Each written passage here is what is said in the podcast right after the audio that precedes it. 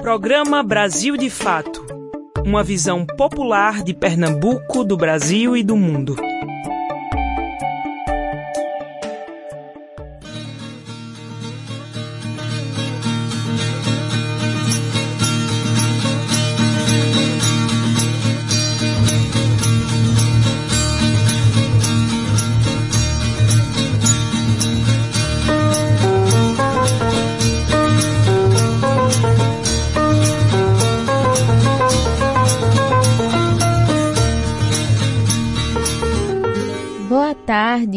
Terça-feira para você que está sintonizado aqui na Rádio Clube 720 AM. Eu sou Yale Tairine e estarei com vocês pela próxima uma hora, trazendo notícias, entrevistas e muita música boa. Tudo isso com uma visão popular de Pernambuco, do Brasil e do mundo.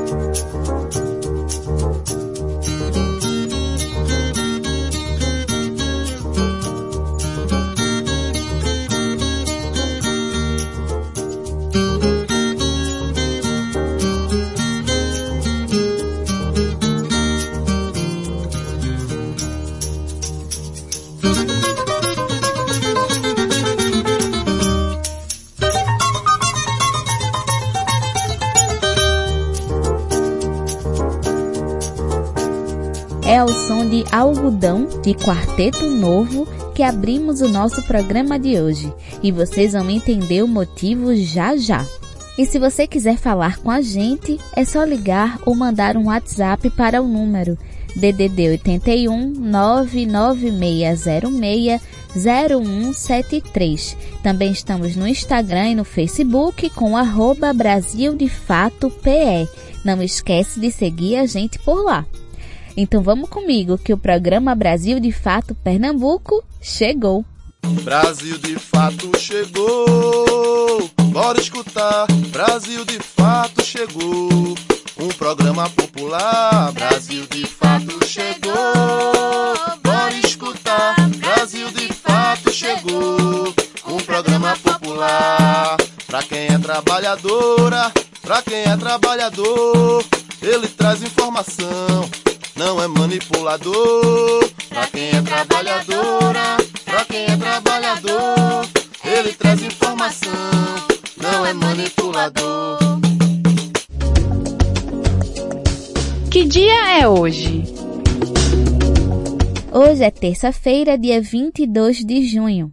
No dia 22 de junho de 1936, nasceu o alagoano Hermeto Pascoal.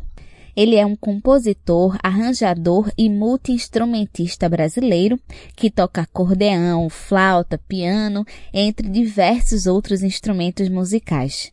Com o florescimento dos programas musicais de TV, nasceu o Quarteto Novo, em 1966, grupo instrumental formado por Hermeto, Heraldo do Monte, Theo de Barros e Ayrton Moreira.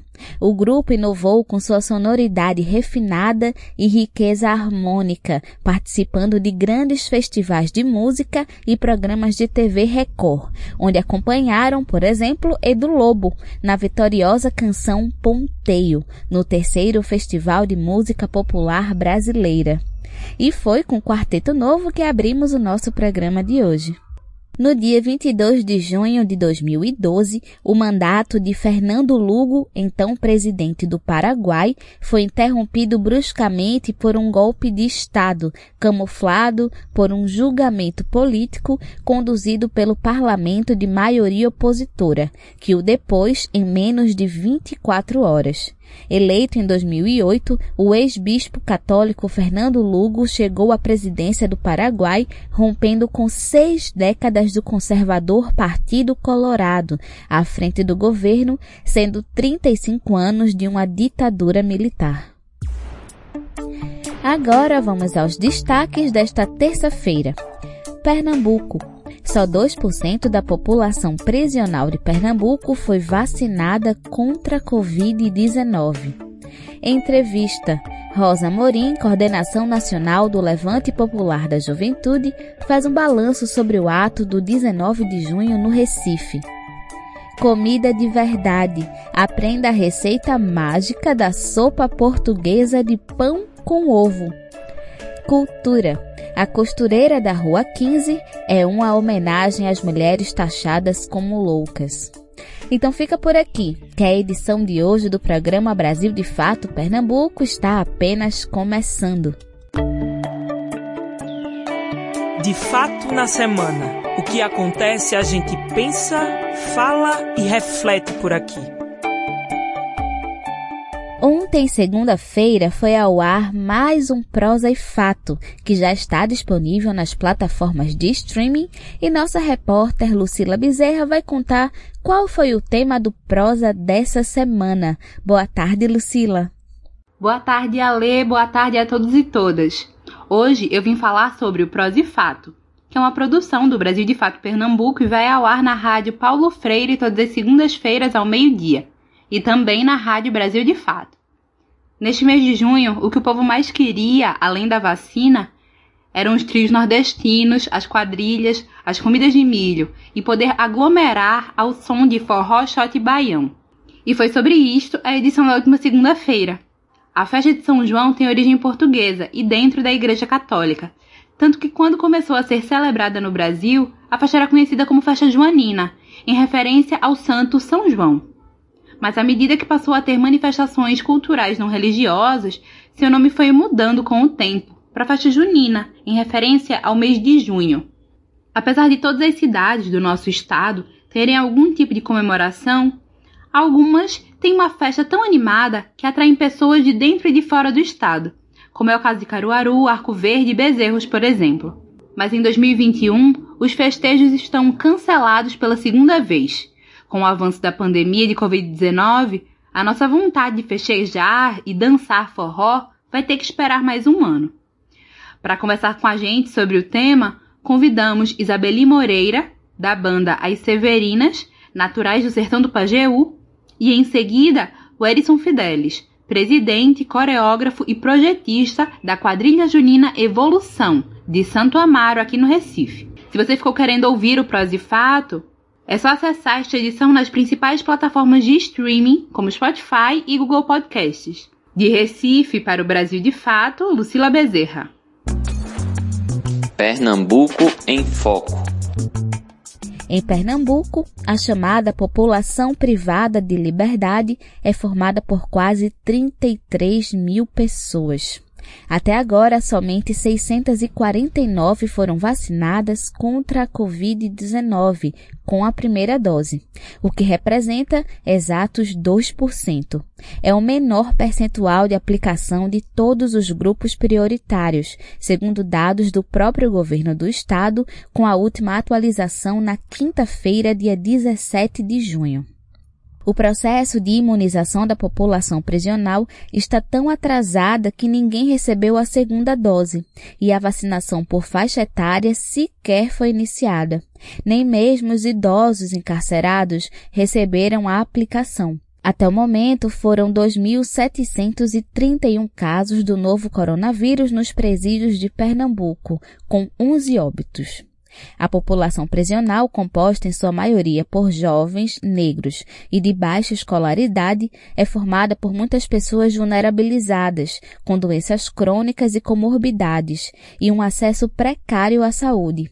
Em situação de superlotação, as unidades prisionais podem rapidamente ser transformadas em locais de alta contaminação e terminarem sobrecarregando ainda mais a rede de saúde durante a pandemia. A Marco Zero procurou a Secretaria Estadual de Saúde, que confirmou que nos próximos dias a vacinação da população prisional será ampliada em Pernambuco. Em nota, a pasta disse que, abre aspas, O Plano Nacional de Operacionalização da Vacinação contra a Covid-19 não especifica quanto aos critérios. Portanto, o planejamento e a operacionalização da vacinação nos estabelecimentos penais ocorrem por meio das secretarias municipais de saúde junto às equipes de saúde que atuam nas unidades prisionais. Haverá nos próximos dias ações específicas para este grupo com a chegada de novas doses. Fecha aspas. Com informação da Marco Zero Conteúdo. Cultura em Foco. A Costureira da Rua 15, lançado pela editora Confraria do Vento, é o mais novo livro do escritor, professor e terapeuta pernambucano Hugo Monteiro Ferreira. O autor, que chegou a ser finalista do Prêmio Jabuti em 2014, direciona ao público juvenil assuntos delicados tratados de forma lúdica em uma narrativa carregada de metáforas. No romance, Hugo conta a trajetória de três mulheres. Todas elas têm um objetivo em comum: chegar até Elvira, uma renomada costureira que vive na Rua 15. O caminho até o endereço da profissional, no entanto, é repleto de obstáculos difíceis de atravessar. Cada personagem e situação narrada tem um significado a ser compreendido. Temas ligados à saúde mental e às vivências femininas norteiam a história. Não à toa, a publicação é dedicada à médica psiquiatra lagoana Nise da Silveira com ilustrações da psiquiatra francesa Heloïse Delavenne Garcia, A Costureira da Rua 15 é o décimo livro publicado por Hugo. No campo da ficção, ele tem se dedicado a escrever especialmente para crianças, adolescentes e jovens. Bom, agora é hora de música aqui no programa. Vamos conferir Banda Kitara cantando Dizem que Sou Louca.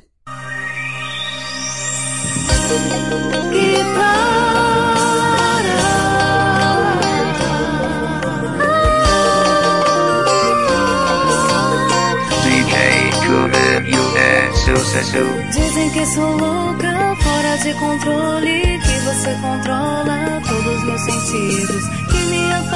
De todos que nem ligo pros amigos. Dizem que sou louca, que meus movimentos estão dirigidos por teus pensamentos. Que eu não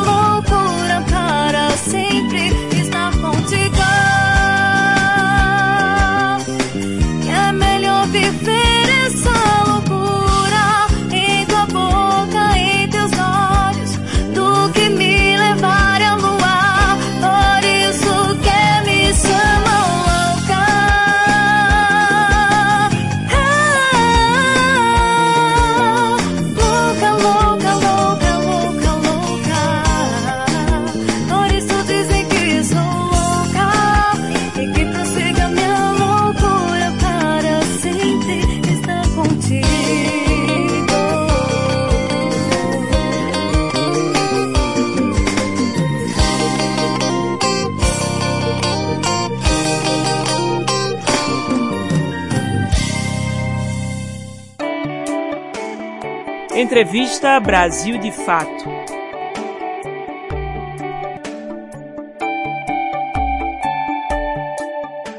Dia 19 de junho, milhares de brasileiros e brasileiras foram às ruas exigir fora Bolsonaro, vacina no braço e comida no prato. Rosa Morim, da Coordenação Nacional do Levante Popular da Juventude e diretora de Cultura da Uni, faz um balanço sobre o ato aqui no Recife. A entrevista é de Lucila Bezerra. Boa tarde, Rosa. Seja bem-vinda ao nosso programa Brasil de Fato Pernambuco. Eu queria te agradecer pela disponibilidade em estar aqui com a gente e com os nossos ouvintes. Boa tarde a todas, a todos, é, a todos os ouvintes. Um prazer também estar participando aqui do programa do Brasil de Fato. Rosa, no último sábado aconteceu um ato, né, fora Bolsonaro, e pedindo por vacina e pedindo por condições de sobrevivência, né, para o nosso povo durante esse período tão difícil da pandemia. Eu queria que você analisasse um pouquinho como é que foi esse ato de sábado, né, considerando que o anterior foi uma ação em que teve muitas dificuldades, né, principalmente em relação à ação da polícia. Esse último já já foi diferente, né? Eu queria que você falasse um pouquinho como é que você observou o resultado. Dizer que tanto dia 29 de maio como dia 19 agora de junho é, marca né, de forma massiva a retomada das lutas de rua no Brasil, né? É convocadas pelos movimentos sociais, pelos partidos, as entidades estudantis, artistas também se posicionando, é, dando peso, né, processo de convocação. E a gente encontra nas ruas, né, é, todos esses movimentos e entidades junto com um anseio popular, né, que nesse momento visa aumentar a pressão sobre o governo. É, e nesse momento que a gente tem atravessando uma crise profunda é, que vai é, desaguar em diversas, diversas áreas das nossas vidas, né? É, e a gente só está encontrando esse anseio popular nas ruas porque a gente está conseguindo enraizar a questão, a pauta principal, que é o fora Bolsonaro, né? A gente não gostaria de de ir às ruas nesse contexto de pandemia, de crise sanitária, é, nesse marco de 500 mil mortes que a gente chega mas a gente tem um presidente que está deixando o povo morrer não só pelo vírus, mas também de fome, de tiro, de bala. É, são muitas as facetas né, que caracterizam esse governo como um governo genocida. E o ato agora do dia 19, aqui no Recife, é, a gente teve uma crescente, né, foi um ato é, tão massivo como o ato do dia 29, do dia 29 de maio. A gente é, continuou com as nossas equipes de organização do de biossegurança, foi distribuído álcool durante todo o percurso, a gente teve distanciamento, o ato saiu do derby né, até ali, a passagem diária, é, mantendo as fileiras, na verdade, foi até ali o São Luís, né, ao final da Conta da Boa Vista, mantendo o distanciamento social. E diferente do último ato, em que a gente terminou com uma cena de barbárie, né, com uma ação truculenta por parte da Polícia Militar, organizando um verdadeiro motim, né, provavelmente da ala bolsonarista da polícia, nessa nesse ato a gente teve a sensibilidade por parte é, do governo do estado, por parte de quem comanda a polícia militar, é, que estabeleceram um compromisso anterior de não haver enfrentamento e assim aconteceu. O ato aconteceu de forma pacífica e a gente teve um ato simbólico muito importante ocupando as ruas com muita gente. Entre os movimentos que participaram do ato, né, estão os movimentos sociais, os movimentos populares, os sindicatos, mas era possível notar uma presença massiva também do movimento estudantil.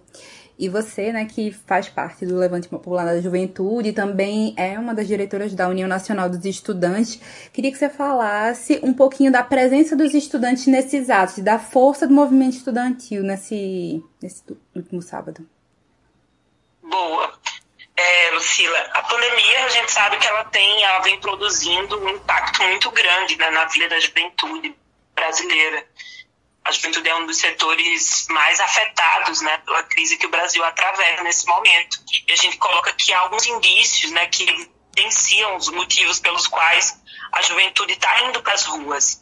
É, e um deles que organiza inclusive um movimento estudantil que motiva os estudantes a irem para as ruas, é que a gente vem enfrentando um momento muito duro, né, em que o MEC o Ministério da Educação não elaborou nenhuma política concreta né, para responder os impactos é, da crise no setor educacional brasileiro.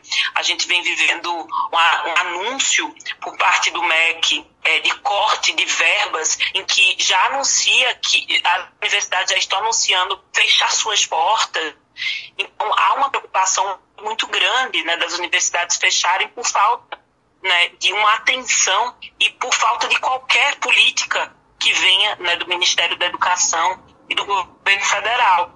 E não só ataca, nem corre o risco de fechar as universidades, mas também ataca diretamente a pesquisa né, que nesse momento as universidades estão desenvolvendo sobre a Covid, entre outras iniciativas, né, com o objetivo de contribuir no combate à doença. Então, é um risco muito grande as nossas universidades fecharem. Então, isso leva né, os estudantes nesse momento também a ocupar as ruas, colocando a educação como uma pauta central também, é, tomando coro aí por vida, pão, vacina e educação.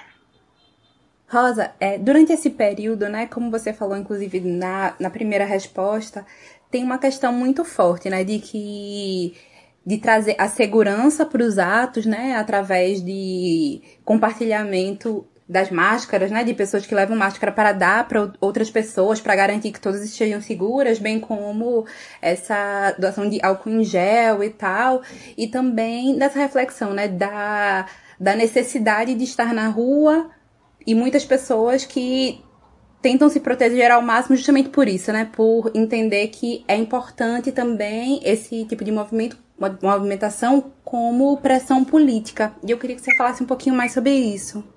É, tem uma frase que eu acho que é uma boa síntese também, né, que já falei, né, quando um, governo mais perigoso que um é preciso a gente ir para as ruas.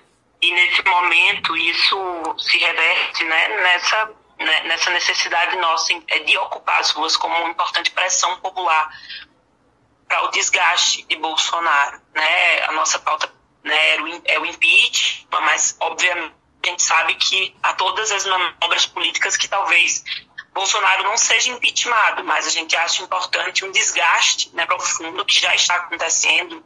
É, e isso faz com que a gente queira ir para as ruas né, de, forma, é, de forma saudável, até porque o vírus, né, todo dia uma mutação diferente, é algo muito perigoso. E a gente acha que nesse momento é importante a gente se solidarizar também. É, tem muita gente querendo ir para as ruas, mas a gente sabe que muita gente, inclusive, não tem condições de comprar uma máscara PFF2, e aí as organizações acabam conformando né, essa rede de solidariedade para doação de máscaras, né, doação de álcool, é, distribuição de álcool durante o ato, para a gente manter toda a estrutura sanitária durante o percurso, durante a concentração a vacinação ainda não é uma realidade, né? Essa vacinação para todos, como é o que é pedido, né? Nessas manifestações que estão acontecendo. E ainda existe a necessidade né, de terem grupos prioritários, porque a gente ainda não tem essa, essa vacina. E eu queria que você falasse um pouquinho sobre a importância da vacinação para toda a população, né? Porque não atinge somente nesses âmbitos econômicos, como são mais falados, né? Mas atinge a vida de toda a população brasileira, para além do econômico também, né? Da perda de tantas tantas pessoas queridas, de tantas famílias que sentem falta dos seus parentes que se foram, né? Nesses 500 mil, porque o ato também de domingo ele marcou a data em que chegamos ao marco de 500 mil mortos pela Covid-19. Pois é, o Brasil nesse momento direito ao isolamento social e tá cara a cara todos os dias com a morte, né, diariamente. E a prova disso são os números elevadíssimos né, de mortes diárias e que só cresce. E a vacina, como você bem falou, ela não atinge apenas, ela é solução para tudo. Né? Uma delas é para a solução da crise econômica que a gente vive. É, mas a, a nossa principal defesa é que a vacina né, faz de alguma forma a gente controlar o vírus. Então, ela é a principal saída, né? A principal saída para a gente salvar vidas. Então, é, as desinformações que foram passadas, né, o negacionismo que ainda ocupa né, grande parcela da população, uma parcela que vem cada vez mais diminuindo, inclusive, e eu acho que o número de mortes, né, de alguma forma, alarma mais ainda a população. Né, muita gente entendendo a importância do isolamento, das máscaras, do, né, das medidas mínimas de proteção, mas a gente sabe que isso só são medidas mínimas, que o que vai conseguir fazer com que a gente avance, né, com um processo de imunização coletiva na sociedade é só a vacinação. E dentro desse processo eu acho que é importante citar que tem um fato político importante acontecendo nesse momento, por mais que não vai ter uma resolução emergencial agora, mas é, a CPI da Covid vem colaborando, né, pressionando o governo, colaborando para é, desmascarar é, é, né, um pouco desse, dessas políticas negacionistas e da incompleta ingovernabilidade desse governo perante o vírus. Né? Outras coisas são prioridades né, e não a vida do povo brasileiro e só vem revelando, né, através de depoimentos né, da CPI, o quanto realmente esse é um governo né, que, quer, que é, está construindo um projeto de morte à população brasileira. Rosa, eu queria te agradecer pela tua participação aqui no nosso programa. É, e queria que você deixasse uma mensagem final, né, para os ouvintes, para as pessoas que estão acompanhando o nosso programa, sobre essa temática, né, sobre isso que a gente vem conversando. Eu, por fim, dizer que esse é um tempo também para a gente é difícil, estamos passando por uns momentos mais duros né, que a nossa geração vivenciou. É, esses números, eles não são números, né? Eles são vidas. E agora, cada vez mais próximo de nós. É um parente, é um vizinho, é um amigo. E, e isso não, não, pode fazer com que a gente esmoreça, a gente se entristeça, que a gente possa utilizar isso como combustível para manter a nossa esperança ativa e combater aquele que nesse momento vem é, conduzindo um projeto de morte, né? Isso não é culpa dos brasileiros. Esse vírus já poderia ter sido controlado há muito tempo dentro do Brasil. Então, fora Bolsonaro, para a gente salvar vidas e para reconstruir o nosso país. Acho que é isso. Gostaram da entrevista? Se você quiser sugerir algum tema pra gente, é só ligar ou mandar um WhatsApp para o número DDD 81 99606 0173. E agora é hora de música aqui no programa. Vamos ouvir Russo Passa Pulso, cantando Sangue do Brasil.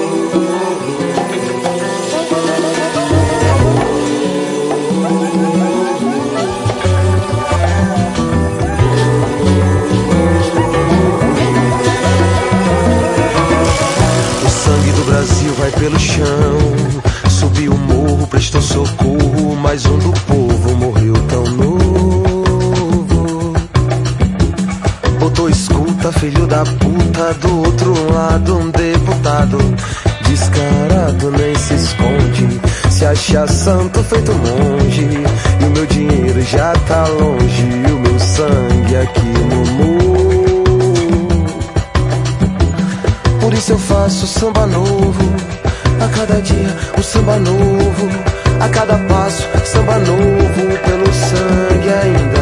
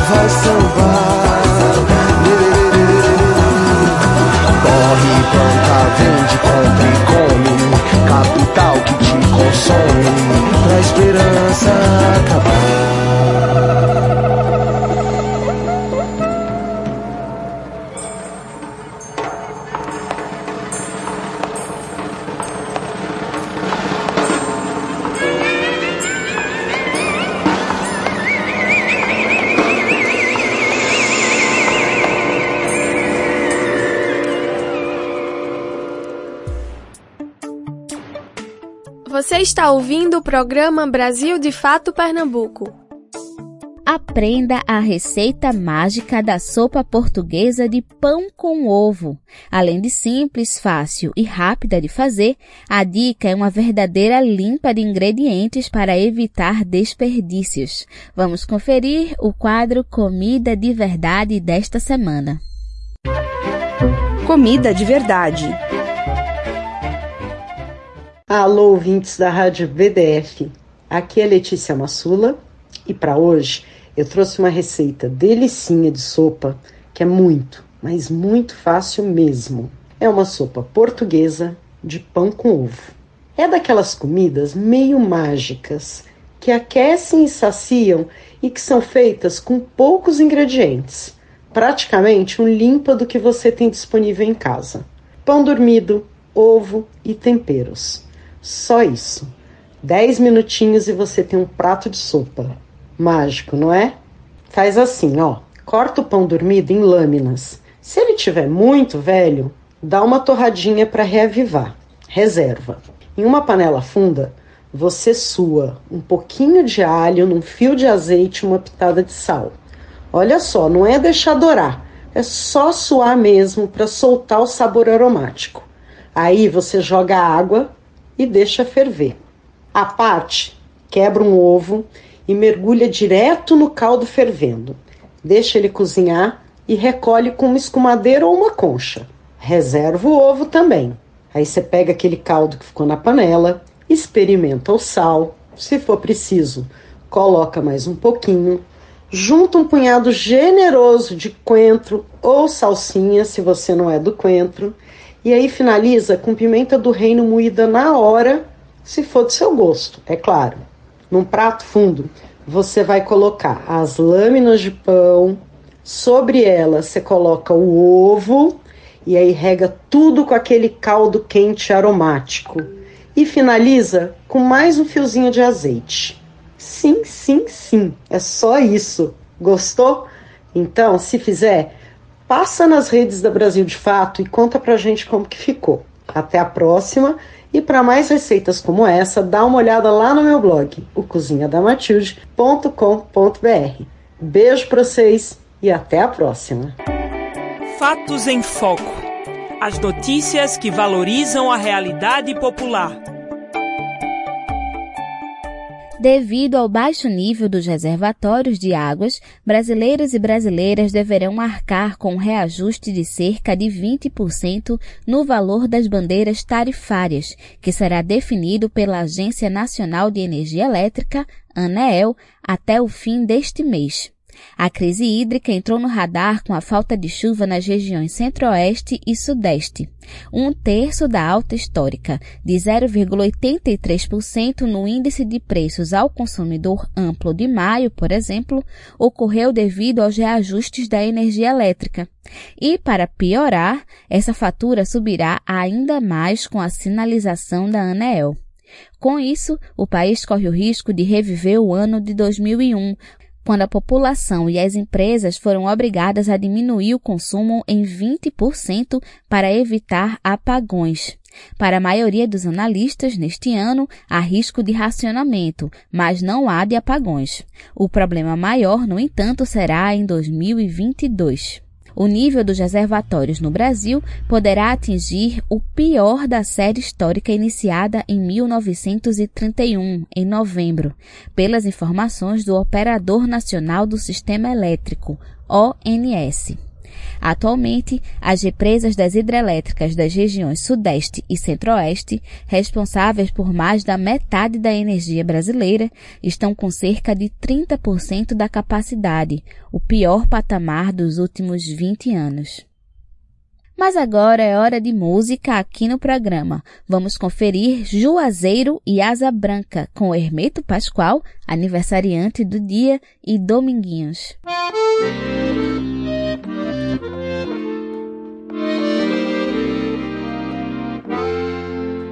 Música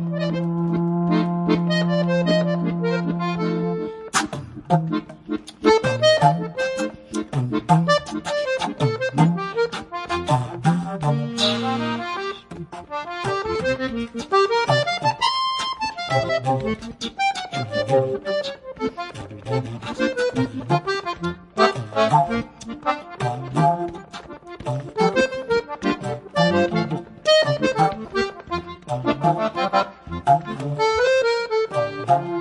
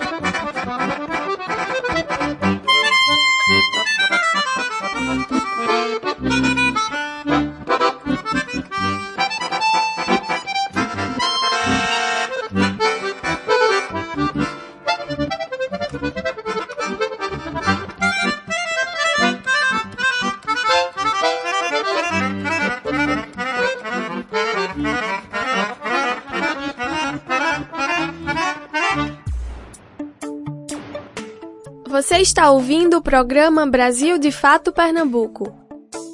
É chegada a hora do Central do Brasil, o canal de comunicação dos movimentos populares. Vamos conferir. Vacina, comida e fora Bolsonaro. As manifestações de sábado levaram 750 mil pessoas às ruas, segundo a organização. 5.300 livros. Esse é o número de obras literárias que a Fundação Palmares considera inconvenientes e quer excluir de seu acervo. Privatização da Eletrobras. Quais consequências a aprovação da medida trará para o bolso do consumidor? Esse e outros assuntos você acompanha aqui. Eu sou Emília Bisotto e esse é o programa Central do Brasil, começando agora. Central do Brasil. Sérgio Camargo, presidente da Fundação Cultural Palmares, volta a ser notícia. No dia 11 de junho, um relatório intitulado Retrato do Acervo, a doutrinação marxista, foi publicado pelo órgão sugerindo que importantes obras literárias são pautadas pela revolução sexual, sexualização de crianças, revoluções marxistas e técnicas de guerrilha. Ele tem dito que quer excluir de seu acervo 5.300 livros e afirma ser obras desviantes. Autores como Max Weber, Celso Furtado, Marco Antônio Villa e Machado de Assis estão entre as obras a serem descartadas. A polêmica reacende o debate sobre a perseguição ideológica do atual governo. O repórter Afonso Bezerra nos dá detalhes sobre o tema. Confira. Nacional.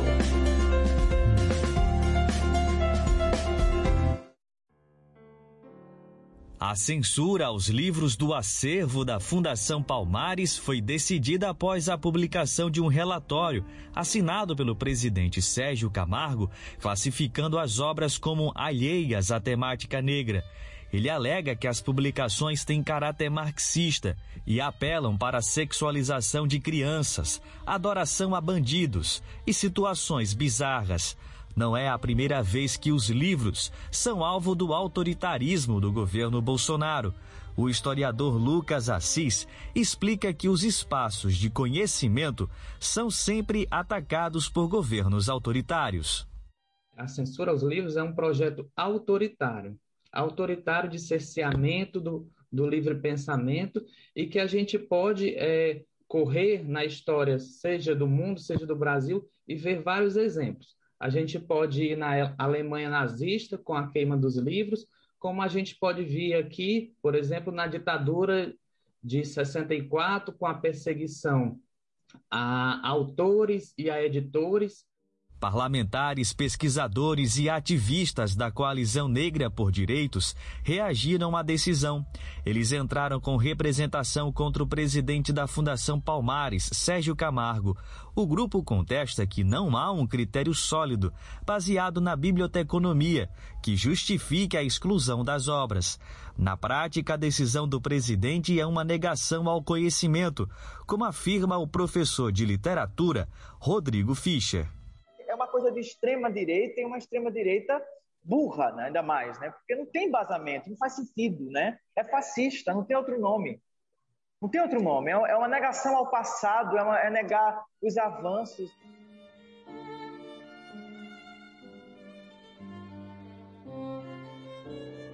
Na lista serão excluídas obras clássicas da sociologia, da história e da filosofia, cujo conteúdo o relatório definiu como temática não negra.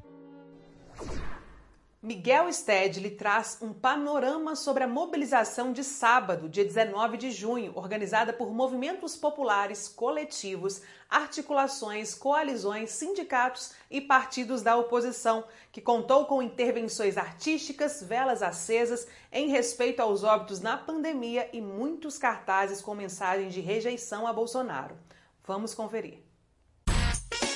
Embarque imediato.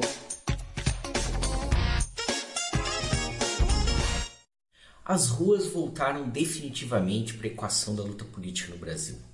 As manifestações desse final de semana, maiores do que as anteriores em maio, sinalizam que as mobilizações serão mais frequentes, principalmente porque contra elas Bolsonaro visivelmente não sabe o que fazer. Bolsonaro deve continuar se agarrando aos seus 25% de popularidade, apostando no fantasma do antipetismo, acentuando o discurso armamentista e para sua base social, como parte dos evangélicos, motoqueiros e caminhoneiros. Só que esse discurso é insuficiente para enfrentar os grandes problemas reais que o Brasil tem pela frente. A seca causada pelo desmatamento da Amazônia vai provocar uma crise hídrica de abastecimento de água e de energia. A inflação dos alimentos segue crescendo. A resposta do governo é tentar diminuir o consumo, o que também diminui a recuperação da economia. Tudo isso e os 500 mil brasileiros que nos deixaram na pandemia. Com tudo isso, é possível que as manifestações animem a CPI, reanimem o debate do impeachment, ainda que distante, e tragam com força também a pauta econômica, o que pode ampliar a participação e se transformar num grande movimento popular pelo Fora Bolsonaro. Vacina, comida e fora Bolsonaro. Esse foi o grito coletivo em 427 cidades brasileiras no sábado, dia 19 de junho. Ao todo, 750 mil pessoas estiveram nas ruas para manifestar a sua indignação diante do descaso do governo federal com relação a pautas urgentes, como, por exemplo, a marca de 500 mil mortos pela pandemia e a aceleração da vacina. Os atos também foram realizados em 17 países. A jornalista Aline Antunes conversou com a historiadora e ativista Ana Gualberto sobre esse tema. Vamos conferir. Entrevista Central. Hoje vamos conversar com a historiadora, coordenadora de ações com comunidades tradicionais da Coenonia e ativista ligada à comunidade de terreiro Ana Gualberto, sobre os atos do dia 19 de junho. Ana, muito bem-vinda ao programa. Os atos do dia 19 de junho estão indicando uma participação popular 25% maior que os atos do dia 29 de maio. Qual o balanço da participação dos movimentos religiosos de matriz africana nas manifestações? O povo de terreiro tem se engajado mais né, no, nesses processos de publicização né, do seu descontentamento pelo que está acontecendo, de acordo com a situação que a gente tem vivido. Né? A gente precisa entender que a pandemia ela serviu apenas como uma lente de aumento para uma situação de desigualdade social, de abismo social, que o povo preto, povo periférico, e aí a gente inclui as religiões de matriz africana que estão nas áreas é, urbanas e também o povo que está nas áreas rurais. É, esse povo, esse povo sempre foi mais vulnerabilizado. E a pandemia ela vem como uma lente de aumento que traz mais um elemento para é, visibilizar esse processo de exclusão. E a outra questão é que a gente está é, é, começando a disputar também as pautas das próximas eleições. Então, essas discussões né, de como o, qual o movimento que a gente vai fazer e de como a gente vai enfrentar isso, né, essa próxima eleição, ela também é, tem ecoado dentro das, das comunidades de religião de matriz africana. Com os protocolos exigidos pela pandemia, como o distanciamento social, o cancelamento de algumas celebrações religiosas, encontros, reuniões, como tem sido dialogar e organizar as pessoas nesse momento de enfrentamento ao bolsonarismo. O nosso povo é um povo da prática do encontro, da prática do toque, do abraço, né, do carinho muito próximo. Então, tem sido muito difícil a gente é, construir novos hábitos. Né? Desde o ano passado, a gente vem experimentando criar novas metodologias também nos processos de mobilização de participação, tanto nas reuniões via plataformas é, é, virtuais, né, como a gente está usando agora. É, isso esbarra num, em alguns processos que têm a ver com acesso, é, falta de acesso às tecnologias, né, com aparelhos também, né, com smartphones que não, não são é, com uma capacidade tão boa de conexão e a falta também de dinheiro para ter crédito para estar tá conectado na internet. Como as pautas elas estão urgentes e é necessário que a gente se fortaleça, é, participar dessas ações, dessas atividades online, também tem sido uma demanda para o povo de Santos. Como a organização Coinonia, uma entidade ecumênica que tem como missão mobilizar a solidariedade e prestar serviços a grupos que estão nesse processo de emancipação social e política, tem ajudado a enfrentar as notícias falsas que chegam sobre pandemia e vacinação? Como a gente dialoga diretamente com comunidades de terreiro e com comunidades remanescentes de quilombo, na área rural, a propagação de fake news ela também é muito grande pelos grupos de WhatsApp, principalmente, e aí é importante é, colocar aqui desse lugar nosso quanto ativista, mas quanto pesquisadores também, né, que a gente está acompanhando esses processos, as igrejas né, têm sido um veículo de grande desinformação principalmente as igrejas neopentecostais. Da mesma forma como a gente é, dialoga com as lideranças de matriz africana, a gente também tenta dialogar com essas, com essas lideranças também das igrejas. Infelizmente, isso nem sempre é possível. Mas o que a gente faz é, a partir dos outros espaços que a gente está, de diálogo, dos movimentos sociais, do movimento quilombola, né, da, dos grupos de mulheres negras, dos coletivos de jovens, das populações LGBTQIA+, né, e todos esses coletivos, é a partir desses espaços, a gente tentar propagar as informações corretas. Na última quinta-feira, dia 17, o Senado aprovou a medida provisória de privatização da Eletrobras por 42 votos a 37 contra. Agora, o texto precisa ser aprovado pelo Congresso Nacional até amanhã, dia 22 de junho. Especialistas defendem que a aprovação visa beneficiar grupos específicos e trará prejuízos ao meio ambiente e aos consumidores. Confira a reportagem de Nayata Wani. Trilhos do Brasil. A energia ela é, ela é fundamental dentro de uma casa. E com tudo que está acontecendo, ela passou a ser uma das contas que, por mais que sejam essenciais, é, é uma das contas que passa a ter para a gente uma maior dificuldade para conseguir pagar. A agrônoma da Bahia, Milena Oliveira, relata a dificuldade que tem tido para conseguir pagar a conta de luz na sua casa. Hoje, a energia elétrica é um dos itens que mais pesa no bolso da população brasileira, com um aumento de 6% só no mês de maio. E a previsão, segundo analistas, é que com a privatização da Eletrobras, estes aumentos sejam sucessivos e influenciem na alta do preço de alimentos, além de outros produtos e serviços. Oliveira afirma que já sente o impacto deste aumento também em outras contas básicas. A conta de luz mais cara, ela afeta diretamente nas outras contas da casa, porque a, a conta de a luz, né, ela é essencial para o funcionamento de uma geladeira, para você entreter uma criança com a televisão, né, conseguir fazer as outras tarefas da casa. Sindicatos e analistas também alertam que, com a privatização da Eletrobras, aumentam os riscos de apagões, semelhante ao que aconteceu no Amapá em novembro de 2020, em que cerca de 765 mil pessoas ficaram mais de 20 dias sem energia elétrica porque a empresa privada responsável pela distribuição não tinha transformador reserva.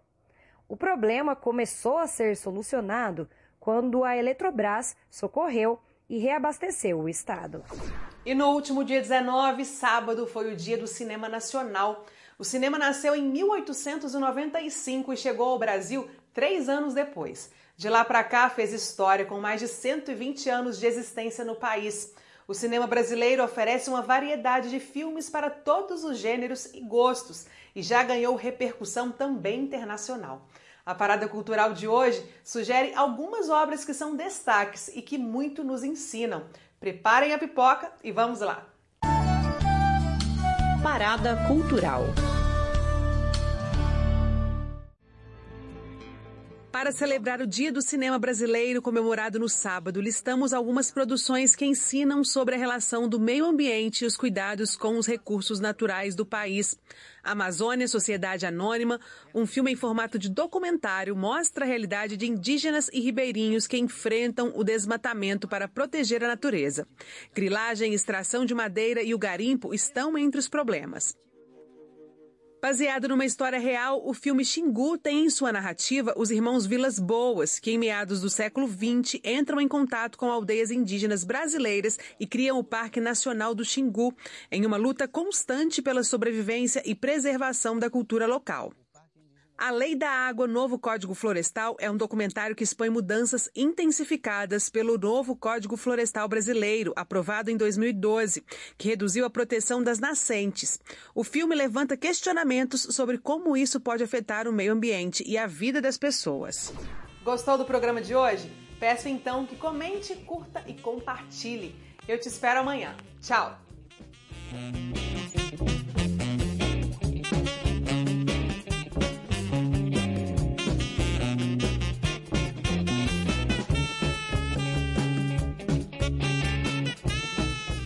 Central do Brasil, a rede de comunicação dos movimentos populares. Estamos terminando o programa Brasil de Fato Pernambuco de hoje.